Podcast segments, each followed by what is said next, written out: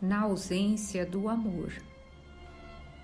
Mas aquele que aborrece a seu irmão está em trevas, e anda em trevas, e não sabe para onde deva ir, porque as trevas lhe cegaram os olhos.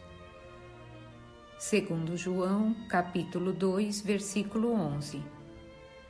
Se não sabes cultivar a verdadeira fraternidade, serás atacado fatalmente pelo pessimismo tanto quanto a terra seca sofrerá o acúmulo de pó.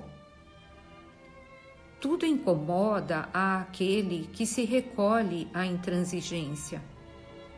Os companheiros que fogem às tarefas do amor são profundamente tristes pelo fel da intolerância com que se alimentam.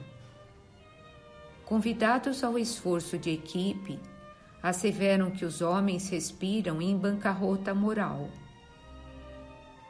Trazidos ao culto da fé, supõem reconhecer em toda parte a maldade e a desilusão.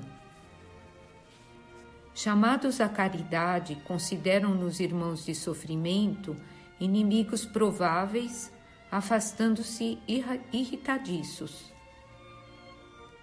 Impelidos a essa ou aquela manifestação de contentamento, recuam desencantados, crendo surpreender maldade e lama nas menores exteriorizações de beleza festiva. Caminham no mundo entre a amargura e a desconfiança. Não há carinho que lhe baste. Vampirizam criaturas por onde estagiam, chorando, reclamando, lamentando. Não possuem rumo certo, declaram-se expulsos da sociedade e da família. É que, incapazes do amor ao próximo, jornadeiam pela terra sob o pesado nevoeiro do egoísmo que nos detém tão somente no círculo estreito de nossas necessidades sem qualquer expressão de respeito para com as necessidades alheias. Afirmam-se incompreendidos porque não desejam compreender. Ausentes do amor, ressecam a máquina da vida, perdendo a visão espiritual.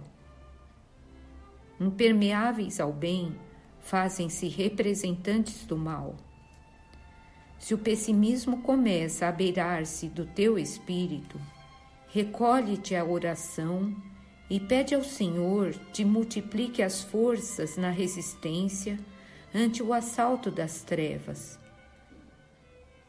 Aprendamos a viver com todos, tolerando para que sejamos tolerados, ajudando para que sejamos ajudados e o amor nos fará viver prestimosos e otimistas, no clima luminoso em que a luta e o trabalho são bênçãos de esperança.